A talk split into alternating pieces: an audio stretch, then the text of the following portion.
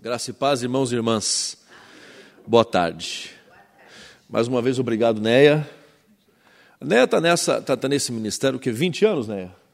Vindo aqui terça e quinta, não uns 20 anos, né? 30 anos. Esse não tanto, mas quinta já faz uns 20. Já faz uns 20 anos, né? Toda quinta, né?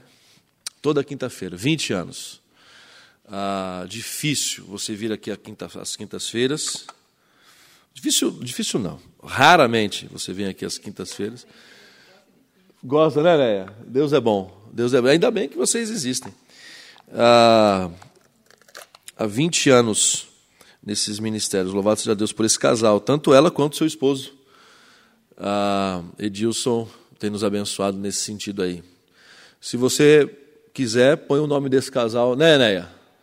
Põe o nome desse casal em suas orações para Deus sustentá-los. Queridos, abram as suas Bíblias, por favor, na carta de Paulo aos Colossenses. Carta de Paulo aos Colossenses.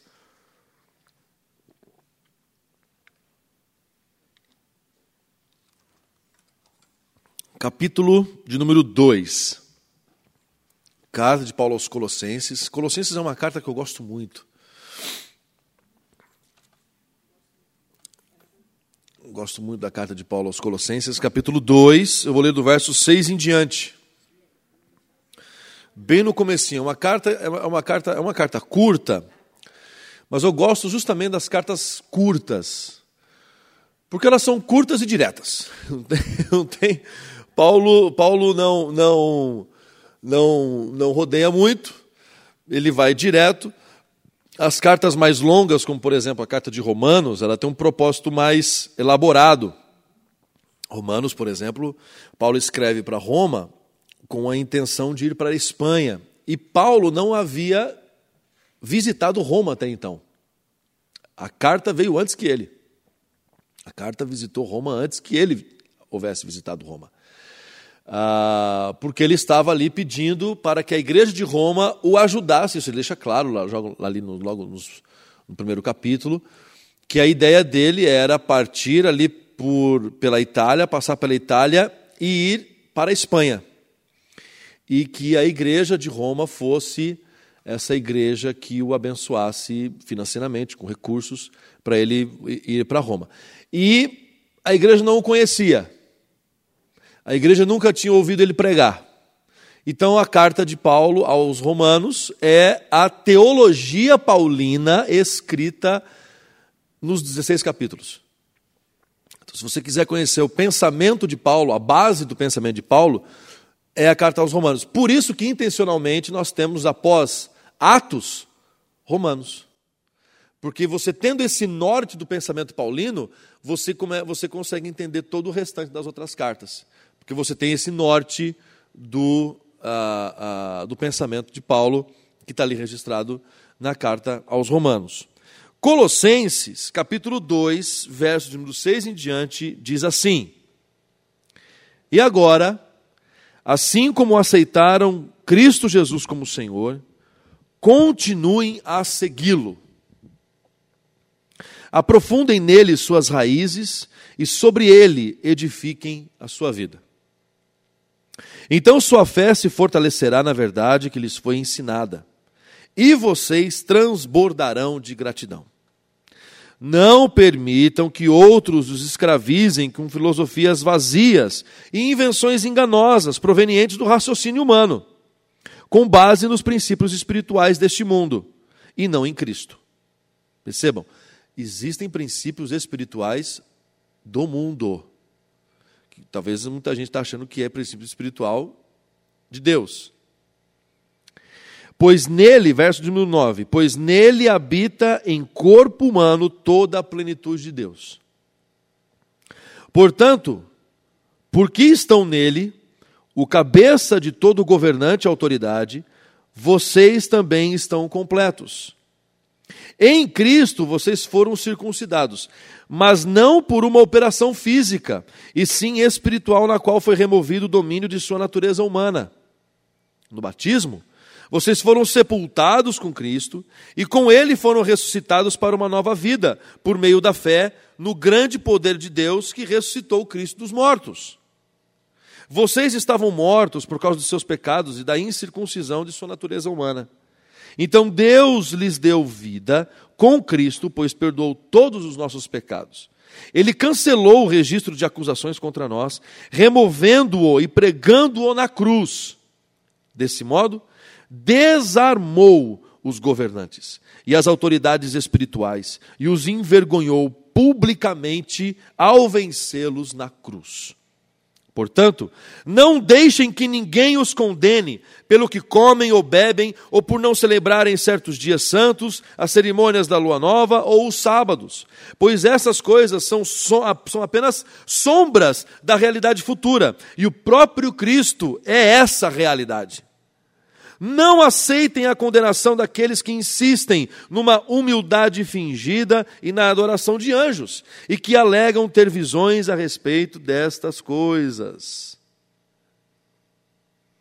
A mente pecaminosa deles os tornou orgulhosos, e eles não estão ligados a Cristo, que é a cabeça do corpo. Unido a Ele por meio de suas juntas e seus ligamentos, o corpo cresce à medida que é nutrido por Deus vocês morreram com Cristo. E ele os libertou dos princípios espirituais deste mundo. Então, por que continuar a seguir as regras desse mundo que dizem não mexa, não prove, não toque? Essas regras não passam de ensinamentos humanos sobre coisas que se deterioram com o uso. Podem até parecer sábias, pois exigem devoção, abnegação e rigorosa disciplina física mas em nada contribuem para vencer os desejos da natureza pecaminosa.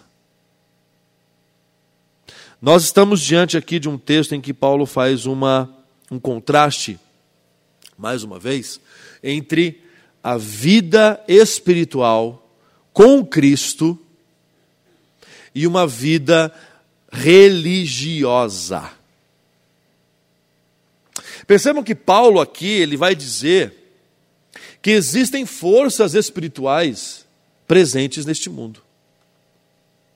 Porque quando a gente fala muito de é, é, nós precisamos ter uma vida mais espiritual, nós precisamos ah, alimentar mais o espírito tudo mais, a gente, nós como cristãos, é claro e é óbvio, nós nos focamos em quê? Quando, quando falamos de vida espiritual? Falamos de uma comunhão com Deus, falamos de uma comunhão com Cristo, falamos de um aprofundamento, de um relacionamento com o Senhor.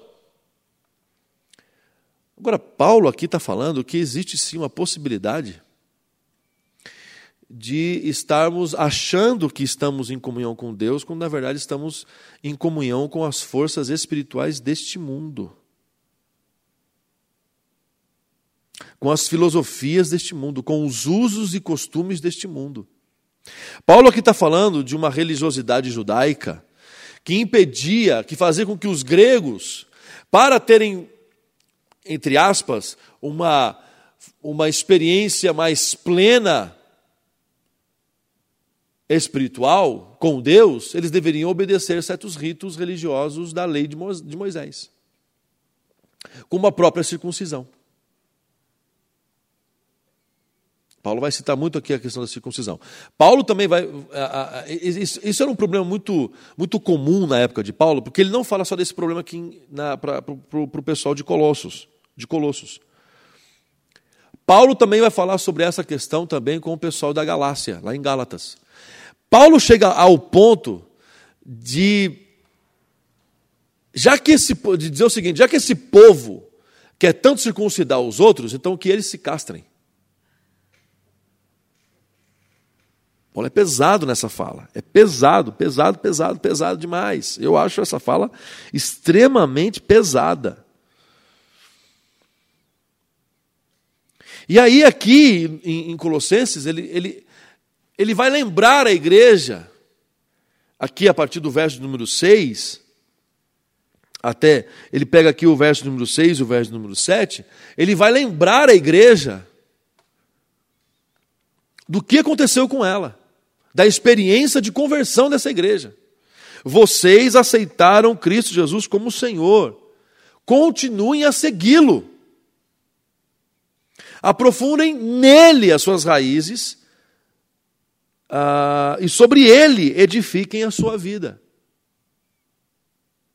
Percebam que ele está aqui fazendo uma, uma, uma ligação direta à fala de Jesus que o homem sábio edifica a sua casa sobre a rocha.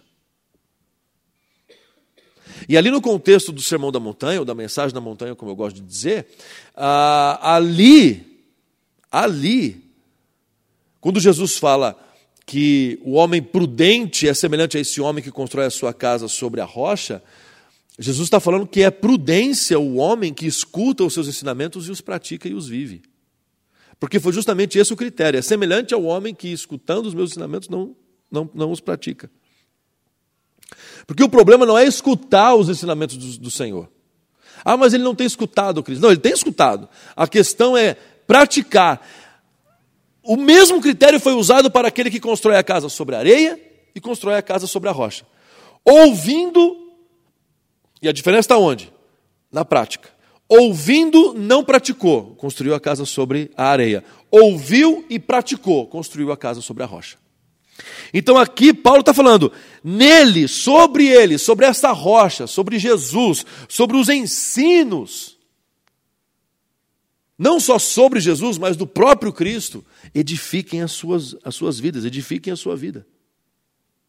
Então, a sua fé se fortalecerá na verdade que lhes foi ensinada e vocês transbordarão de gratidão. Paulo está dizendo aqui para a igreja de Colossenses, nesses dois primeiros versículos, que o caminho para se experimentar uma fé fortificada, para se experimentar gratidão, não é outro caminho senão esse de viver os ensinamentos de Jesus em suas vidas, aprofundarem esses ensinamentos em suas vidas. Que nós tenhamos raízes profundas no nosso relacionamento íntimo, não intimista não individualista, mas íntimo, porque a nossa relação com Cristo é ao mesmo tempo íntima e comunitária. Ela não é só comunitária, ela também é íntima. Ela não é só íntima, ela é também comunitária. É uma relação e é uma somatória de experiências íntimas e de experiências comunitárias. Por isso que nós frequentamos a igreja. Por isso que nós temos momentos de intimidade com Deus em nossas casas. Mas se nós, tivéssemos, mas nós tiver, tivermos somente momentos de intimidade em nossas casas, não experimentaremos a comunidade. E se nós só, só, só tivermos vida comunitária, nós não vamos experimentar uma vida íntima. Por isso que é as duas coisas. Verso 8, e aí, do verso 8 até o verso de número 10, Paulo vai falar o seguinte: Não permitam que outros escravizem os escravizem com filosofias vazias e invenções enganosas provenientes do raciocínio humano, com base nos princípios espirituais deste mundo. Esse mundo tem princípio espiritual. E não em Cristo. E se você pegar e você entender a Bíblia toda, qual é o princípio, qual que é o príncipe deste mundo? Satanás. Paulo está tá falando aqui que uma religião que promete liberdade escraviza. Você viver uma vida religiosa, viver uma vida debaixo de usos e costumes é uma vida de escravidão. Não pode isso, não pode aquilo, vê mal em uma pancada de coisa, não consegue mudar às vezes o jeito de olhar as pessoas e as situações. É uma vida de escravidão e, querendo ou não, também está debaixo de um poder espiritual, que é o poder de Satanás. Que tem o seu auxiliar.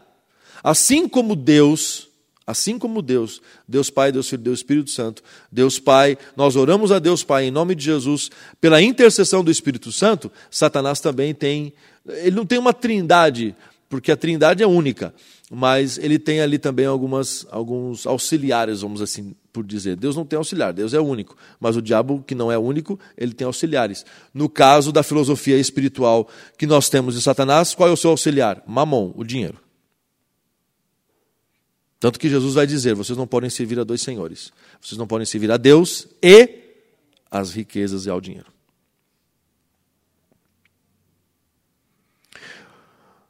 Não permitam que essas filosofias, Paulo vai dizer aqui, os escravizem. Gente escravizada por usos e costumes. Não pode isso, não pode aquilo, não pode comer, não pode vestir, não pode isso, não pode aquilo, não pode ir em tal lugar, não pode comer isso, não pode vestir isso, não pode. A gente escravizada. Aliás, se você perguntar para qualquer, qualquer pessoa a respeito da igreja evangélica hoje, você vai perceber que a, a, visão que algumas pessoas têm de igreja evangélica é esse emaranhado de, de leis de não podem, não pode isso, não pode aquilo, não façam isso, não façam aquilo. É um emaranhado disso tudo. E não justamente o contrário. Que o caminho do evangelho é o caminho de liberdade. Olha, gente, se tem uma coisa que eu tenho consciência que Deus me deu, é a liberdade nele. Eu sou o que sou porque eu entendo e entendi, Deus tem falado, tem falado comigo dezenas, dezenas de vezes quem eu sou nele. E deixa eu falar uma coisa muito clara para vocês. O mundo não suporta a autenticidade. Se você é uma pessoa autêntica, o mundo não suporta, porque o mundo suporta o quê? Sorrisos falsos, máscaras, maquiagem. Agora, cara limpa, livro aberto, autenticidade. Mas eu não estou falando de uma autenticidade pecaminosa, estou falando de uma autenticidade em Cristo. A autenticidade em Cristo é muito mais densa. A autenticidade em Cristo é a descoberta de quem você é em Deus e não de quem você é através das suas experiências somente familiares, históricas, uh, experiências pessoais. Histórias que eu digo também, não só da família aqui, mas também, ah, porque a minha família veio lá da China e tal, aquela coisa toda. Sua vida não se resume só a isso. A sua identidade real é uma outra identidade, que vem de uma outra geração, vem de uma outra ascendência. Quando nascemos de novo, no meu caso, quando eu nasci de novo, não é que Jesus fez com que eu negasse toda a minha ascendência, mas ele ressignificou toda a minha história. Eu não sou netos e bisneto, eu não sou neto e bisneto e tataraneto de italianos. Eu não sou só isso, eu sou filho de Abraão.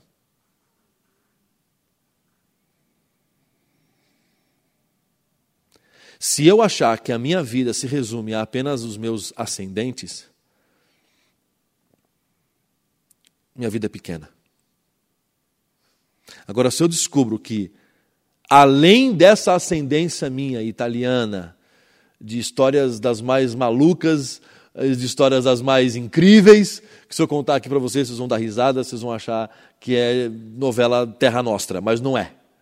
Dos Berdinazzi e dos, dos, dos, dos outros lá que eu esqueci o nome deles. Eu esqueci. Ah, é os Berdinazzi lá. Os, os, ah, Mezenga, os Mezenga. Mezenga e Berdinazzi. É. Quer dizer, não é só isso.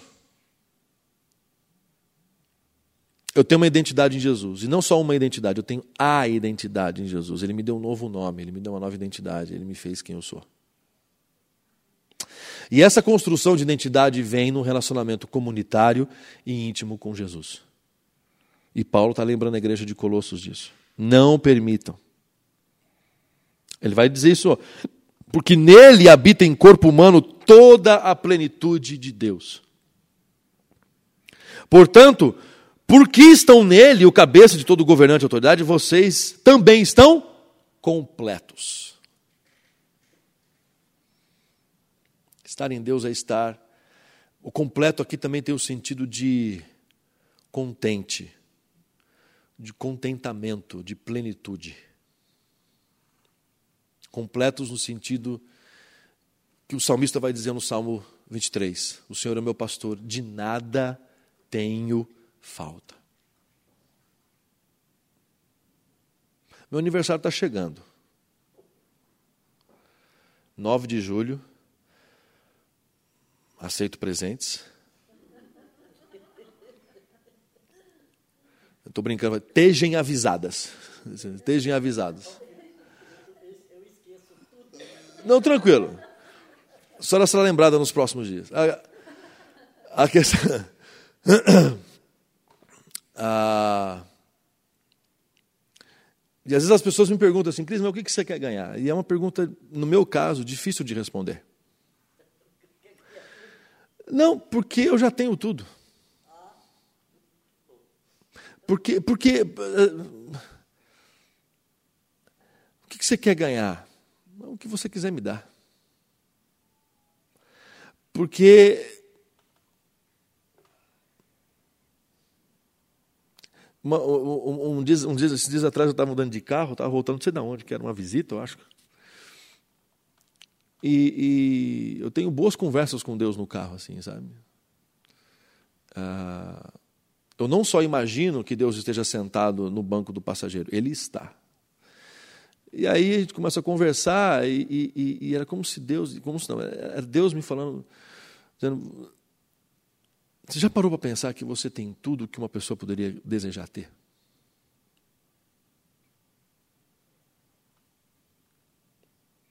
Você já parou para pensar o quão privilegiado você é? Eu sou alguém privilegiado.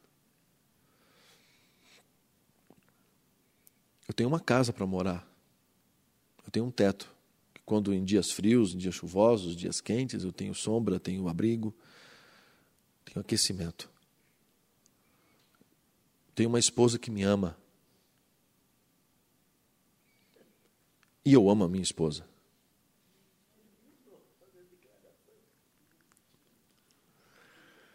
Tenho filhos.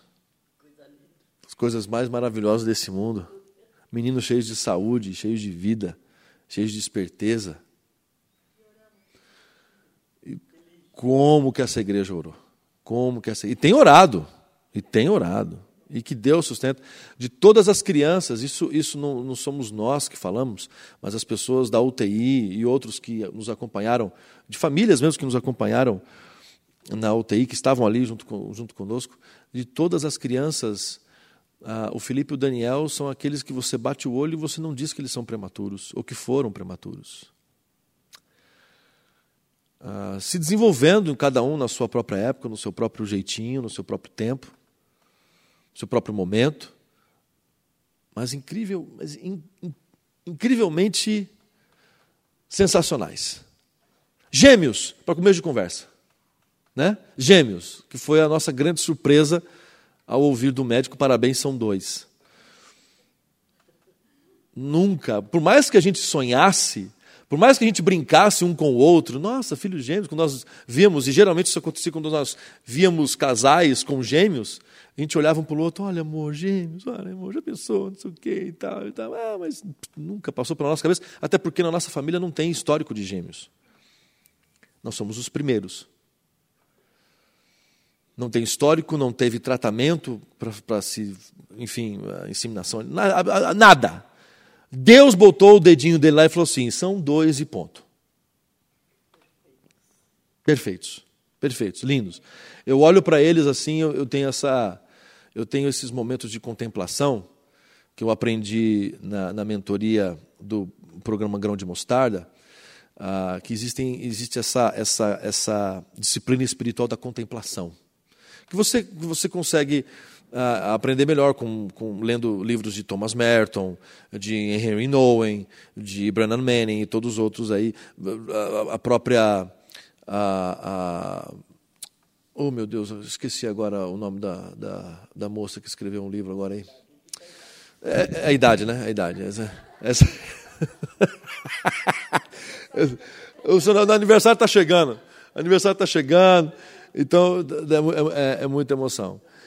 A, a Teresa, Teresa Dávila, Teresa Dávila, Teresa Dávila dizia é, muito sobre a questão da, da, contemplação, que essa coisa de olhar os meninos, eu, eu tenho esse momento com Deus assim, de olhar os meninos dormindo e de ter esses momentos com Deus de contemplação e, e, e de olhar aqueles rostinhos, aquele corpinho e, e de você ver o desenho de Deus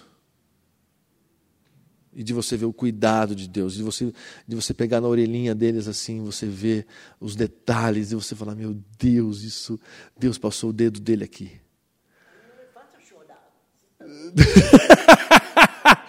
Deus passou o dedo dele ali. E sabe o que. E, e, e aí agora eu vou fazer, vou fazer a senhora chorar. É, sabe o que é o mais bacana? Deus passou o dedo na gente. Deus desenhou a gente também. Deus passou o dedinho, o detalhezinho, colocou o dedinho dele, dele aqui, assim. Dedinho não, dedão no caso, né? Botou aqui assim e falou: vai ser assim. E que nos criou a sua imagem e semelhança. Ah, e eu olhar para tudo isso e falar assim: sou, ou deveria ser, o mais feliz de todos os homens. O mais feliz de todos os homens. O mais contente no sentido de contentamento. Que é essa fala de, de Paulo aqui. nele vocês estão completos. Em Cristo, e aqui agora Paulo vai começar um caminho anti-religião. Que aí ele vai dizer o seguinte: em Cristo vocês foram. Vocês não foram circuncidados. Se alguém dizer alguma coisa para vocês, que precisam ser circuncidados em carne, não precisam, porque em Cristo vocês foram circuncidados mas não por uma operação física, e sim espiritual, na qual foi removido o domínio da sua natureza humana. Não foi só, você não precisa, ser, você não precisa só re, é, remover o prepúcio, mas o domínio sobre a natureza do pecado, o, o, removido, o domínio de sua natureza humana foi removido por essa circuncisão feita pelo próprio Cristo. Ele fala da circuncisão e em seguida ele fala do batismo. Por quê? Porque a circuncisão é a sombra do batismo. Hoje nós batizamos as crianças, batizamos as pessoas, as, as, as, as, que se convertem a Jesus. Por quê? Porque anteriormente, como prova dessa aliança com Deus, a circuncisão era, era esse sinal externo dessa aliança interna. Agora o batismo é esse sinal. Por isso que Paulo faz aqui em Colossenses esse paralelo entre a circuncisão e o batismo. Verso 13, vocês estavam mortos, lembrando Efésios capítulo 2, vocês estavam mortos. Paulo aqui faz uma recapitulação da sua doutrina de salvação. Deus, lhe deu, Deus lhe deu, lhes deu vida com Cristo, pois perdoou todos os nossos pecados. Ele cancelou o registro de acusações contra nós, removendo-o e pregando-o na cruz. Na cruz não estava só a acusação Jesus de Nazaré, rei dos judeus.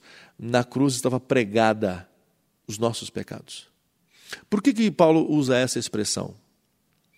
Porque era, porque era comum, aliás, era, era da norma da, da crucificação você pregar junto ao condenado a acusação pela qual ele estava sendo crucificado. Então, matou lá 20 homens, tá, estaria escrito o nome, o seu nome e assassino de 20 pessoas, por isso ele está aqui. Qual era a acusação de Jesus ali? Ele se dizia rei dos judeus. Jesus foi morto pelos nossos pecados, pelos nossos delitos. Esse, esse, essa é a teologia, essa é a verdade. Mas historicamente, Jesus foi morto porque ele era uma ameaça ao poder político. A acusação dele é ele auto se intitular rei dos judeus. Melech Yudai, rei dos judeus. Portanto, não deixem que ninguém os condene pelo que comem ou bebem ou por não celebrarem certos dias santos. Aqui toda uma religião uh, uh, judaica. Em outras palavras, queridos, Paulo está nos dizendo para viver uma vida plena em Cristo. E só tem um jeito para se viver uma vida plena: é em Cristo. Não é debaixo de regrinhas, não é debaixo de usos e costumes religiosos, não é debaixo de autoridades de homens e de mulheres. Não se vive uma vida plena na esperança de que esses homens, de que essas mulheres nos trarão algum tipo de uh, uh, melhora na nossa vida. Nós vivemos porque nós estamos, nós temos esperança, porque a nossa esperança é em Cristo e não é nos homens, não é nas mulheres, não é nas instituições religiosas, não são nas instituições públicas, não são nas instituições políticas, não são nos políticos e nas políticas. Nós somos o povo da esperança porque nós temos a, a única e suficientemente e suficiente esperança, que é Cristo Jesus. Não permitam que vocês se escravizem novamente por usos e costumes religiosos, por discursos religiosos, sejam eles maquiados, sejam eles claros, porque agora parece que o pessoal perdeu um pouco da vergonha, né? E às vezes até mesmo fala, está ah, ah, ah, falando abertamente algumas coisas assim, né? Então, antes era mais maquiado, agora parece que o pessoal está falando com mais clareza. Não permitem que vocês se escravizem com isso. Deus os chamou para a liberdade. É para a liberdade que Cristo os, os libertou. É para vocês experimentarem o melhor desta vida em Cristo. É, é possível viver um pouquinho do céu aqui nessa terra por, porque Cristo ressuscitou. Nós vivemos aqui e nós começamos aqui. Nós estamos vivendo aqui como se já estivéssemos lá. É assim que o povo vai conhecer e vai se interessar pelas verdades eternas. É olhando para a nossa maneira de viver, é olhando para a nossa maneira de olhar, é olhando para a nossa maneira de falar, é olhando para a nossa maneira de tratar as coisas, que eles vão olhar e dizer o seguinte: por que, que esse povo é diferente? Porque nós somos do céu, nós somos o povo do céu. E esse povo do céu, e, e, e o céu existe. E, e nós gostaríamos que você soubesse que o céu existe através da gente. E que não só o céu existe, que Deus é real. Que Ele é real. Mas por que, que você vive assim? Porque Ele é real. Porque eu vivo assim por Ele. Que nós sejamos conhecidos por isso e não pelo que a gente está sendo conhecido. Como um povo preconceituoso, como um povo violento, como um povo com discurso é, é, é, vendido. Mas que nós sejamos conhecidos como um povo que vive a realidade do céu aqui. E que não derrama mais nenhum sangue, porque para nós cristãos o sangue de Jesus é suficiente.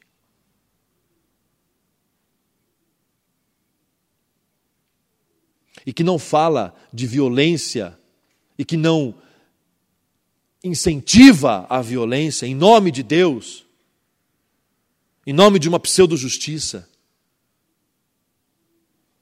Porque Deus já, se, já fez justiça e foi violento o suficiente em Cristo para não ser com mais ninguém. Que eu e você, querido e querida irmã, Sejamos esses baluartes, esses sinais da presença real de Deus no mundo e da verdade de que não só o céu existe, mas que Deus é real. Feche teus olhos, vamos orar.